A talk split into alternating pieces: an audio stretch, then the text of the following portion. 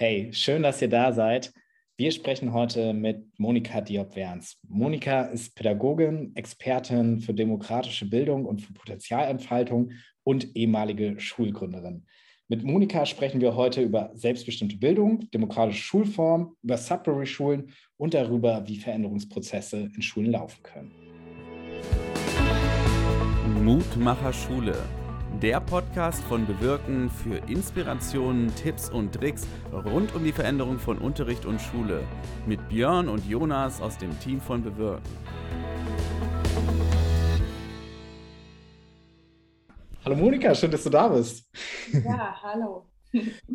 Monika, wenn wir jetzt starten, du kennst das aus unseren anderen Podcasts, da habe ich ein paar schnelle Fragen für dich. Du musst dich immer für eine Seite entscheiden. Ja, du hast einen Joker, das heißt, einmal musst du dich nicht entscheiden und los geht's.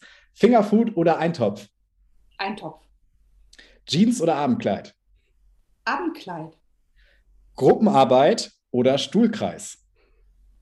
Gruppenarbeit. Die besten Ideen liegen, liegen in der Zukunft oder in der Vergangenheit? Äh, da gibt es kein Entweder-Oder. Okay, das war dein Joker. Seminar, Seminarraum oder Klassenraum? Seminarraum. Sandalen oder Turnschuhe? Schicke Sandalen. Beziehungsarbeit oder Peer Learning? Beziehung. Und die letzte Frage: Metropole oder Provinz? Uh, Metropole. Metropole. Grüße gehen raus nach München. Ja, Monika, schön, dass du da bist heute. Ja, ich freue mich auch sehr. Mhm. Genau, wir haben im Vorfeld bereits gesprochen. Ja, ähm, du bist Schulgründerin und beschäftigst dich generell so wie wir. Wir liegen da dicht aneinander, sehr viel mit dem Wandel von Schule und wie ja in der Zukunft Lernformate aussehen kann, an denen Menschen beteiligt werden. Also von meiner Seite auch ein Hallo in die Runde. Äh, schön, Monika, dass du heute da bist. Ja, auch zum zweiten Mal muss man sagen, wir hatten eine kleine Panne in der letzten Aufnahme, dass die, die technisch so nicht, äh, nicht produzierbar war von der Tonqualität. Also schön, dass du nochmal dir die Zeit genommen hast, da zu sein, mit uns über das Thema zu sprechen.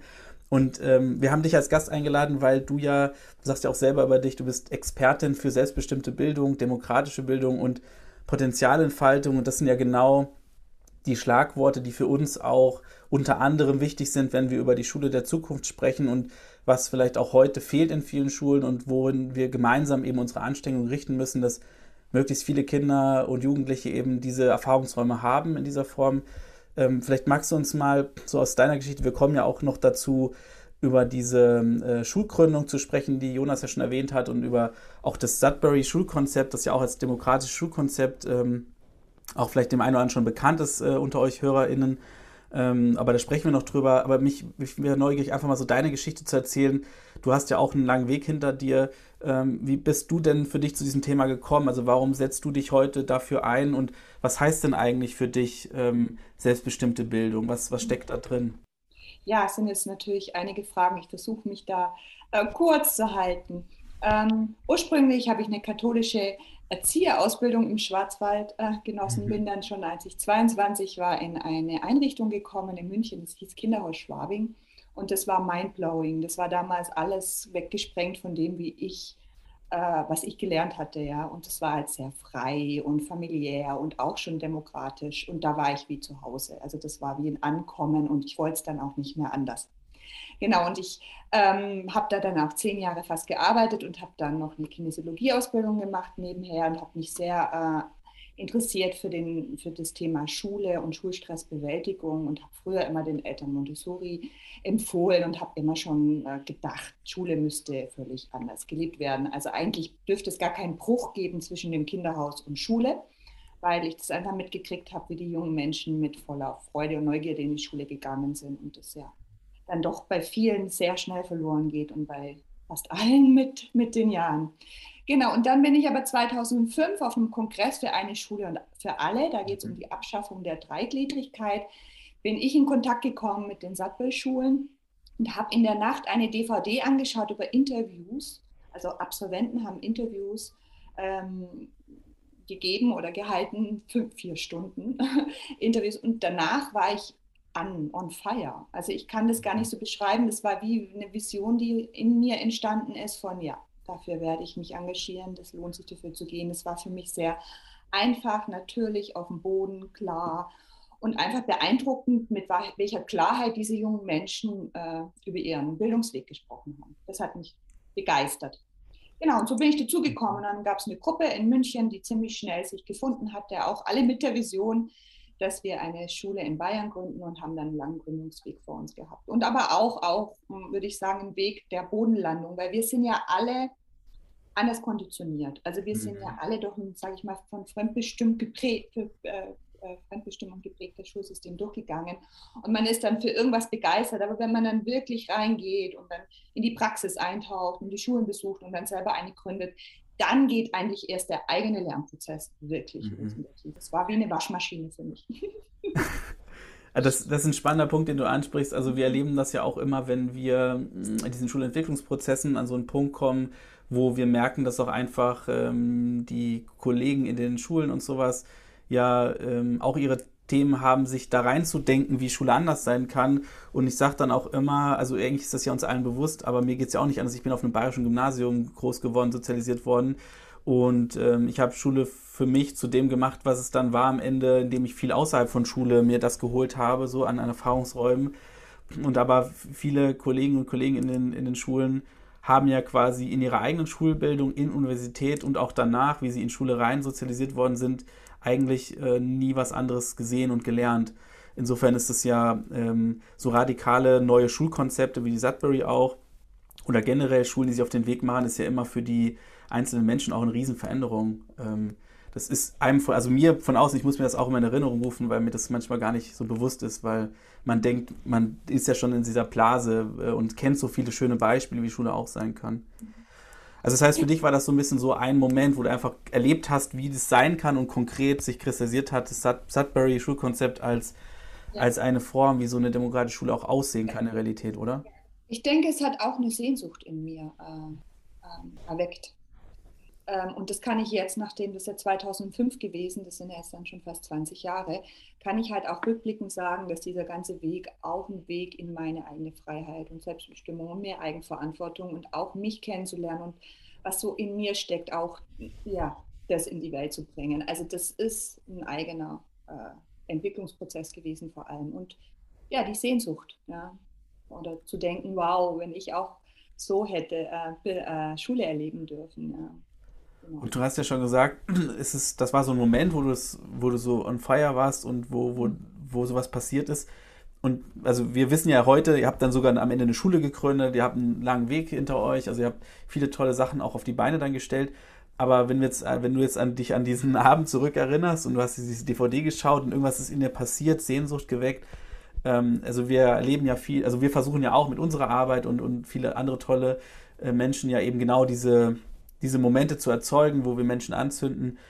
Also wenn jetzt Hörerinnen und Hörer zuhören, die vielleicht auch schon angezündet sind und jetzt auf der Suche sind oder auch unruhig, unruhig äh, mit den Hufen scharren, was kann ich denn jetzt tun oder wie geht es weiter? Ähm, erzähl doch mal, wie ist es dann für dich weitergegangen? Was, was, was war der weitere Weg?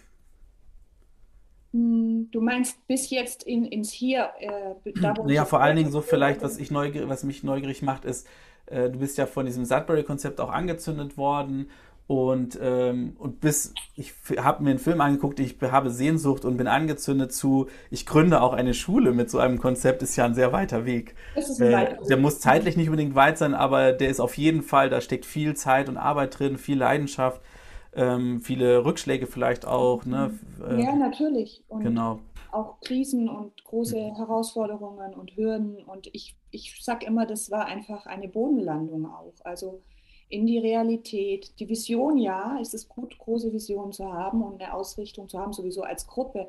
Aber die Umsetzung und es dann wirklich zu leben, natürlich, das ist eine Bodenlandung. Und da habe ich zwischendurch auch immer wieder Phasen gehabt, wo ich sogar alles in Frage gestellt habe, mhm. ja, wo ich gedacht habe, das funktioniert nicht, ja, dass man so mhm. viel Freiheit jungen Menschen gibt. Und gerade Phasen, wenn man dann an den Schulen ist, die ähm, gerade Schüler, die auch vorher Fremdbestimmung gewöhnt waren, die gehen ja auch durch solche Prozesse von Orientierungslosigkeit und wer bin ich überhaupt und was will ich und was kann ich, ja. Und diese Phasen dann so zu beobachten und zu sehen, die triggern ja dein eigenes dann an, ja.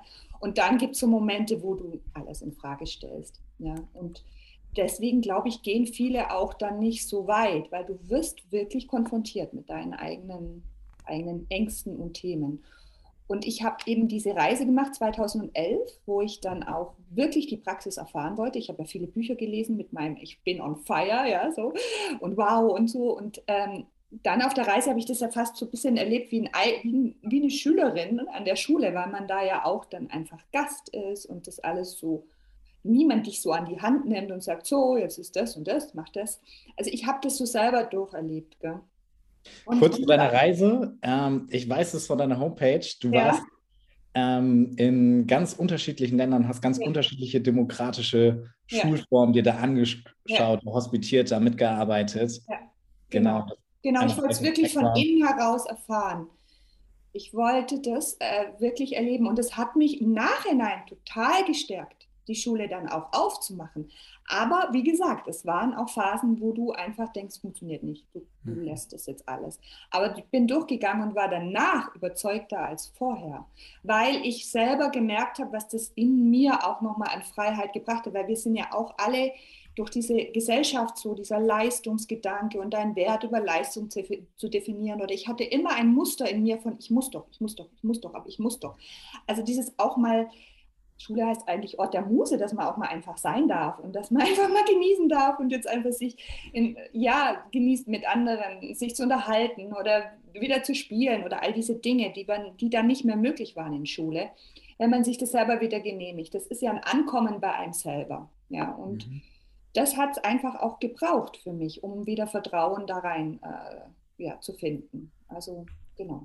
Also das heißt, merkt, mhm. mhm. Ich finde diesen Punkt gerade ganz spannend, weil ähm, wir sehen ja auch ganz viele unterschiedliche Schulen und arbeiten mit ganz unterschiedlichen Lehrkräften, sind an ganz vielen Schulentwicklungsprozessen auch beteiligt, wo wir immer wieder Einblicke in ganz unterschiedliche Systeme bekommen.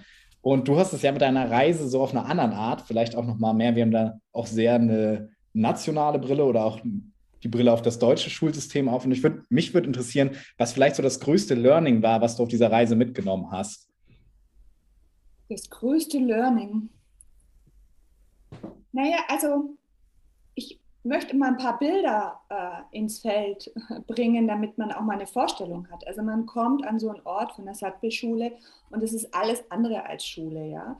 Es ist ja erstmal schon ein Haus, das äh, ganz gemütlich eingerichtet ist mit verschiedenen Räumen und jeder äh, macht entweder Projekte oder ist irgendwie da in dem Raum beschäftigt und draußen spielen, spielen sie Fußball und, und, und, ja. Also das war so eine völlige Öffnung von ähm, von ganz anders zu denken. Und ähm, ich einfach für mich gemerkt habe, dass man prinzipiell sich so öffnet, dass man die Vorstellung, die man Schule hatte, einfach mal wirklich in die Tonne wirft. Das ist das, was ich, was ich so auch jedem mitgebe, weil wir sit, da sitzt so viel an Vorstellungen drauf. Wir haben einen Lehrplan muss es sein und die Schüler, die lernen nicht, wenn man sie nicht motiviert oder da entsteht das totale Chaos bei so viel Freiheit. Wie kann das funktionieren? Das war danach halt weg, weil ich habe gesehen, die sind strukturiert und geordnet, die Schulen, vor allem die mehrere Jahre dann existieren. Ja, ich habe mit Absolventen gesprochen. Man kann echt sagen, die sind sehr bei sich, die wissen, wer sie sind, was sie wollen und ähm, sind das schon so auf ihrem Weg, würde ich mal sagen, sehr klar und wach. All diese Dinge habe ich halt erfahren und dadurch konnte ich diese Vorstellungen äh, in die Tonne werfen. Und ich glaube, das, was ich sage, ist, dass wir echt oft und öffnen, bestimmte Vorstellungen, die sehr eng machen, einfach wirklich grundsätzlich mal zu lassen. Also nicht so Reformchen, Symptombekämpfungen, das ja auch einen Wert hat. Aber mich interessiert das in der Tiefe, weil ich das so erfahren habe. Genau. Und jetzt haben wir schon ein paar Mal das Wort Sudbury-Schule so gedroppt mhm. und vielleicht einige kennen das auch, wenn ihr euch schon intensiver äh, damit beschäftigt habt, wenn ihr das hört. Aber ähm, das war ja am Ende auch das Konzept, mit dem du oder ihr auch eine Schule vor Ort gegründet habt letztendlich. Und bevor wir vielleicht auch nochmal auf diesen Gründungsprozess gucken, was da drin steckt, was ist denn jetzt eigentlich eine Sudbury-Schule? Also was, was passiert da? Wie passiert das da? Was macht das anders? Also Erzähl noch mal, was, was steckt da eigentlich dahinter? Ich auch ganz kurz zu machen, ein Schulkonzept äh, kurz vorzustellen. ich würde sagen, es hat halt zwei Säulen. Das eine ist die Selbstbestimmung. Also du kannst selber entscheiden, was du lernst, wie du lernst, wer dir etwas beibringt. Also du hast letztlich ist es konsequent, selbstbestimmt und frei. Aber auch, du trägst auch die Verantwortung für deinen Bildungsweg. Und somit lernst du halt dein Leben selber zu gestalten. Du lernst Verantwortung zu übernehmen. Du lernst Krisen zu bewältigen. All das. Also es geht von den Werten her um nochmal was anderes. Ja, um wirklich, wer bist du? Was macht dich aus? Was, ja, deine Fähigkeiten und alles. Es ist sehr, sehr Menschsein dran. Sehr natürlich. Ja, so. Das ist das eine. Das, ähm, und äh, das zweite ist eben die Säule der Mitbestimmung. Es ist so organisiert, dass jeder eine Stimme hat. Also es gibt keine Schulleitung in dem Sinne, ja, sondern das höchste Organ ist die Schulversammlung. Und alle Regeln und die Verwaltung der Schule und so liegt wirklich in der Hand der Gemeinschaft. Es ist basisdemokratisch strukturiert. Und das macht halt auch ein Gefühl bei jedem Mitglied von, ich bin hier genauso wichtig wie jeder, ich bin wertvoll wie, wie jeder ich werde gehört, ich darf meine Meinung sagen, aber ich bin auch verantwortlich für die Gemeinschaft. Und damit entsteht so ein Gefühl in der Gemeinschaft von, das ist unsere Schule. Also das ist wirklich äh, faszinierend dann das zu sehen, wie da jeder so sich dafür auch nicht jeder, auch phasenweise, aber doch so, so eine Atmosphäre ist von, das ist unsere Spiel. Genau, und das ist jetzt erstmal von den zwei Säulen. Und um noch ein Bild zu geben, ist es so strukturiert, dass es nicht mal mehr Klasseneinteilungen gibt. Ja? Mhm. Also es ist wirklich fünf Jahre bis 18, 19, 20-Jährige äh, leben ihr Leben gemeinsam und ähm, in Projekten, Lerngruppen, Spiel, Kommunikation, auch Unterricht. Aber es ist ein Teil nur und es ist viel größer, ja, was entsteht, wenn Menschen ihr Lernen selbst oder ihr Leben selbst bestimmen. Genau, also ohne Noten, Druck, ohne ähm, Hausaufgaben, ja, also es ist schon sehr auf Vertrauen basiert. Ja, und ja, da gibt es natürlich jetzt noch viel mehr zu sagen, aber dass man mal so, ein, mhm. so, ein, so eine Vorstellung hat. Genau. Relativ kleine Schulen, ja, also bis 180 ungefähr kann man sagen, kann so eine basisdemokratische Struktur gelebt werden. Ja.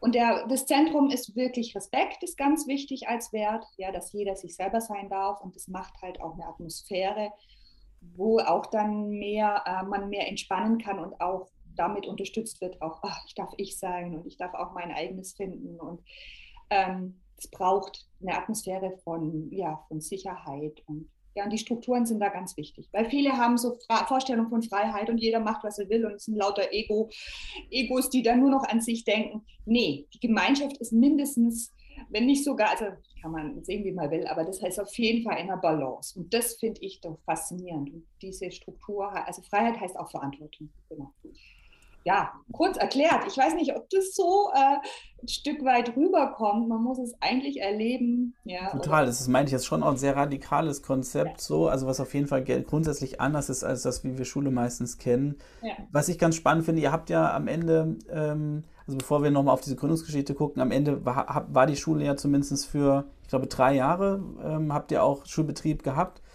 Ähm, Fände man mega spannend, auch mal so reinzuhören, wie war denn so, wenn gerade so in den letzten also so, so nachdem sich das Ganze so, auch die Schulorganisation sich etabliert hatte, so in Jahr zwei und Jahr drei, also wie, wenn man da reinkommen würde, wie würde man, was würde man denn sehen und wie würde man mhm. denn so, so einen Tag bei euch äh, erlebt mhm. haben? Mhm. Ähm. Also es, äh, zwei Jahre.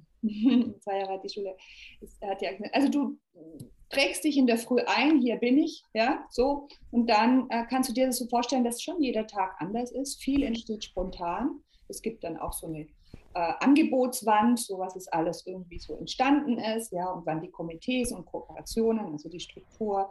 Ähm, es gibt eine gewisse Struktur, aber sehr vieles ist sehr spontan, frei. Du siehst äh, viel, draußen Kinder vielleicht gerade irgendeine Hütte bauen oder Fußball spielen dann in der Küche kochen sie gerade das Mittagessen. Jemand hat einen Kiosk äh, äh verkauft von 10 bis 11 Uhr seinen Kiosk. Dann siehst du im Computerraum, der war meistens auch sehr belebt. Und dann gibt es das Atelier, machen manche Kunst. Dann gab es einen Musikraum oder die Bücherei, einen Ruheraum. Im Büro war es auch immer sehr lebendig, weil ja die Schüler auch mit involviert, Schüler, Schülerinnen, also, ähm, sehr involviert sind auch in, den, in die Strukturen. Also dann auch mit der Zeit anfangen, da äh, Aufgaben zu übernehmen. Das heißt, das, im Büro siehst du Menschen jede, jedes Alters äh, irgendwie am Computer arbeiten oder irgendeine Schulversammlung vorbereiten oder ein Protokoll oder wie auch immer. Also genau. Und ja, so, oder dann gehen, geht gerade eine Gruppe irgendwie in die Sporthalle oder einen anderen Tag machen sie einen Ausflug, manche oder wir hatten zum Beispiel äh, irgendwann mal im zweiten Jahr hat sich das so etabliert, dass alle total geliebt haben, im Wald Capture the Flag zu spielen. Also Fünfjährige bis die Älteren zusammen. Und dann geht jemand durch die Schule und sagt, hey, von 1 Uhr bis 2 oder 3 Uhr gehen wir, wer geht mit? Mit einer Liste und schreibt dann auf. Mhm. Also es, es, sind nur so ein paar, ähm, paar Bilder, die ich euch gebe. Aber es ist schon jeder Tag sehr anders. Und es gibt auch mal einen Tag, wo du denkst, oh Gott, was war das für ein Tag? Ja, so. Und dann gibt es wieder Tage, wo du einfach nur sagst, wow, was passiert denn heute alles? Ja, so, wie viel Freude und wie viel Begeisterung ist denn heute da? Also sehr unterschiedlich, sehr lebendig. Sehr lebendig. Mhm. Ja, mhm. vielleicht für manche erinnert es an Freizeit, Heim, ja, so, ohne nicht an Schule, Ort heimlich, aber so halt mhm. miteinander leben und lernen. Und die, dass man da Vertrauen reinfindet, in dass da genügend gelernt wird, da braucht man eine andere Sichtweise vom Lernen.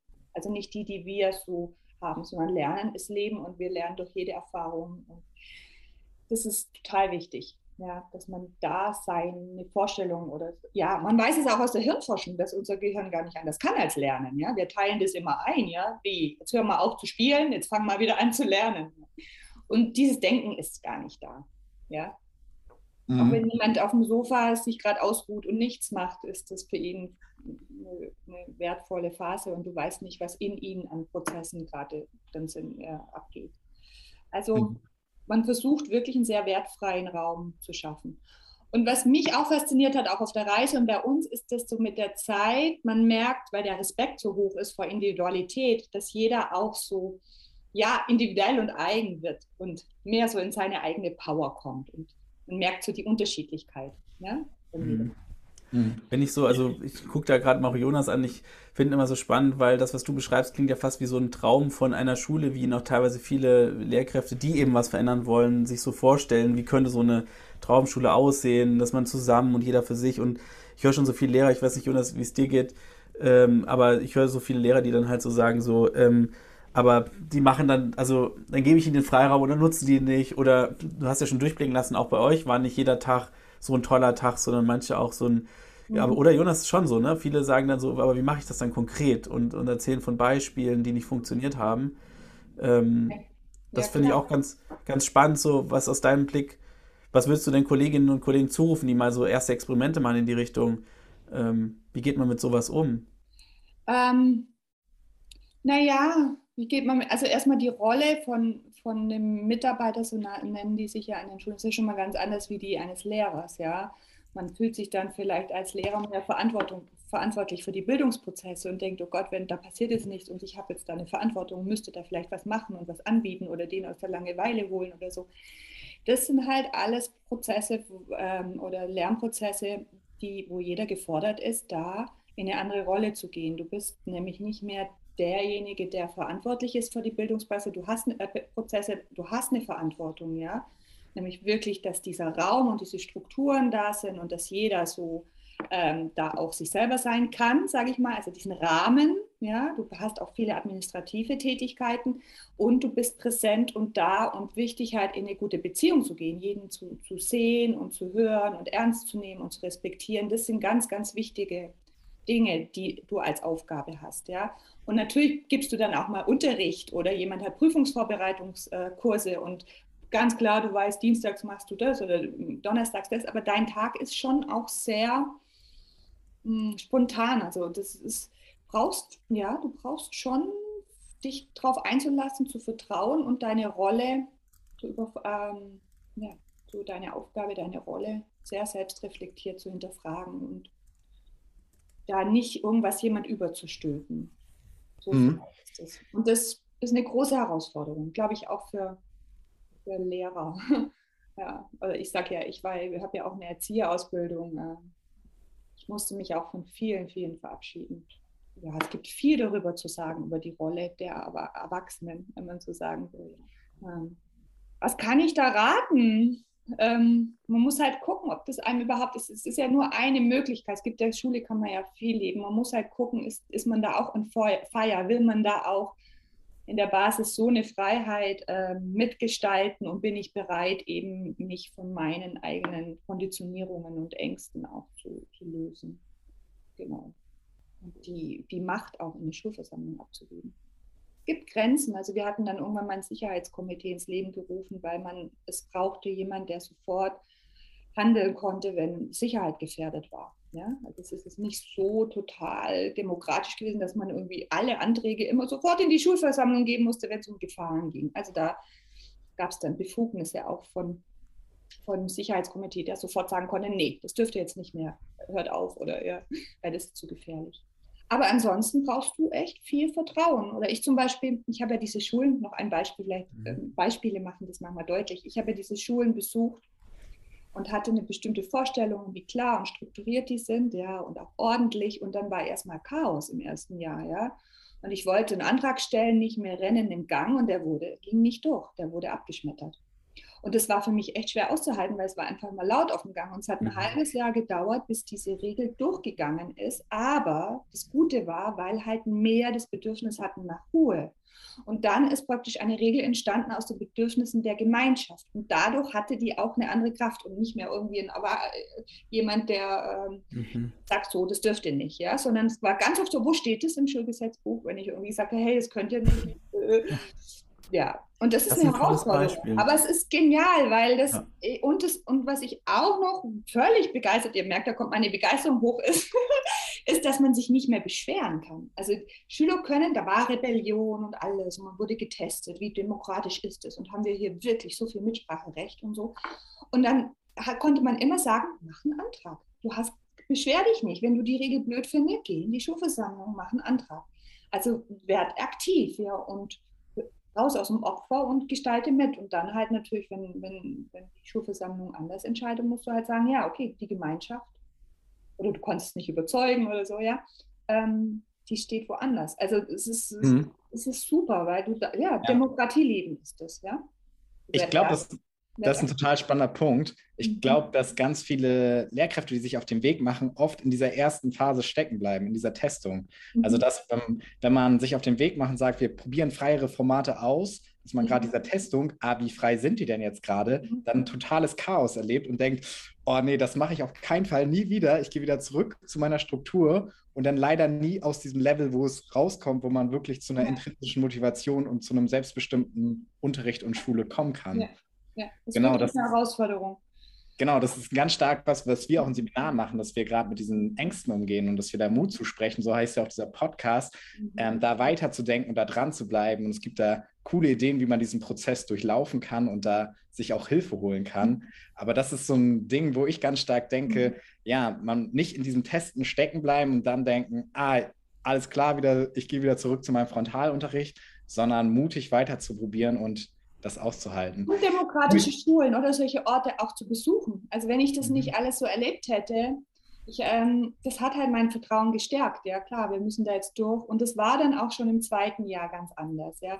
Im ersten Jahr, da waren die Älteren von den Jüngeren total genervt. Die Jüngeren hatten Angst vor den Älteren. Also da war diese Trennung total da. Die war im zweiten Jahr nicht mehr da. Da haben die ja alle irgendwie, es war halt eine Gemeinschaft. Aber diese Dinge brauchen Zeit ja, dass die sich auflösen und dass jemand wirklich merkt oh, und dieses Vertrauen wieder hat, dass, dass wirklich da äh, ich mich, äh, ich gehört werde und da wirklich was mitbestimmen kann und nicht wieder irgendeine Machtposition kommt und uns ausbremst. Also, deswegen, ja, cool. Demokratie finde ich schwierig in Schule. So, ihr dürft mal einen Kiosk machen, aber sonst bestimmen wir ist nicht wirklich das, was die, das Empowerment ausmacht. Das Empowerment entsteht, wenn du wirklich merkst, du hast Kraft, äh, Macht, aber du hast auch die Verantwortung. Das braucht halt Zeit. Aber es lohnt sich dann, diese Schulen anzugucken, weil das ist ja das Faszinierende, ja, dass man dann merkt, hey, man kann jungen Menschen viel, viel mehr zutrauen. Wenn dann mal so ein Zehnjähriger eine Schulversammlung leitet, das ist dann schon echt beeindruckend. Monika, wir nähern uns dem Ende des Podcasts. Oh, als, als letzte Sache, so, was magst du Lehrkräften, die in der Situation sind, sagen, hm, ich, ich möchte mich auf den Weg machen, ich möchte den Weg zu freieren Formaten gehen. Du bist ihn ja sehr lange und ausführlich gegangen. Was magst du diesen Menschen mitgeben? Ja, eben das, was ich schon mal gesagt habe, lasst euch inspirieren, schaut euch die Orte an. Ja. sprecht mit Absolventen. Es gibt auch Videos, Bücher natürlich, aber es ist auch gut, eben vor Ort zu sein. Und für mich waren es die Absolventen, ja, die zu hören, die das einfach ihr Leben lang ihr bildungshalber steuern konnten und ja, wie wach sind die und wie blicken die zurück. Auseinandersetzen und, damit. Ja. Mhm. Und wenn du jetzt auf diese Schulgründung blickst, also was wären so da so deine drei heißen Tipps? So was sind die ersten? Also wenn ich jetzt so angezündet bin, dass ich sage, ich will mich auch weiter auf diesen Weg machen, ich habe da Energie für, egal wie es endet, aber äh, mein Ziel ist, vielleicht schaffe ich so eine Schule zu gründen. Was wären so die ersten drei aus deiner Erfahrung jetzt rückblickend? Nicht vielleicht deine ersten drei Schritte, sondern die ersten drei Schritte, die du empfehlen kannst, so Stand heute? Meinst du jetzt in Bayern oder deutschlandweit? Ich würde sagen, so im Grundsätzlichen, aber natürlich, wenn du einen Special-Tipp hast für bayerische Hörerinnen und Hörer, das auch gerne.